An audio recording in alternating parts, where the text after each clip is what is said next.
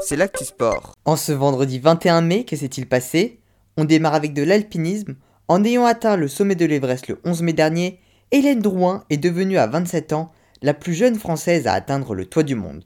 Elle revient aujourd'hui sur son expédition. L'expédition s'est très bien déroulée pour plusieurs raisons. J'étais avec une équipe d'alpinisme népalais Sherpa très solide, que ce soit le porteur, les cuisiniers, euh, les guides professionnels, tout était anticipé et l'équipe était très forte pour pouvoir euh, progresser en équipe dans cette montagne où il est uniquement possible de, le réaliser grâce à une équipe.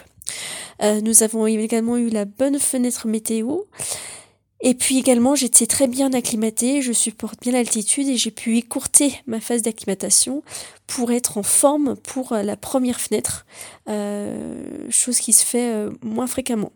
Les difficultés principales sont de, d'enchaîner les journées d'endurance avec quasiment pour les dernières journées 1000 mètres de dénivelé positif. À ces altitudes-là, c'est non négligeable. Et surtout deux journées entières pour descendre au camp de base.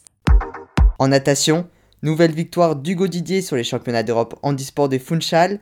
Atteint de pied beau et d'une atrophie des membres inférieurs, il s'est imposé sur le 400 mètres nage libre catégorie S9. Son deuxième titre et sa troisième médaille sur ces championnats d'Europe.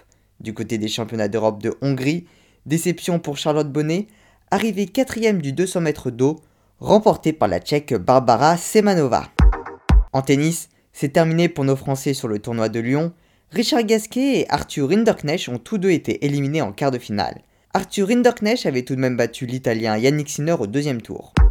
En cyclisme, 13e étape du Giro, la plus plate de cette édition avec seulement 200 mètres de dénivelé. C'est l'Italien Giacomo Nizzolo de la team Kubica Assos qui s'est imposé au sprint massif. Pas de changement au classement général, le maillot rose de leader est toujours sur les épaules d'Egan Bernal.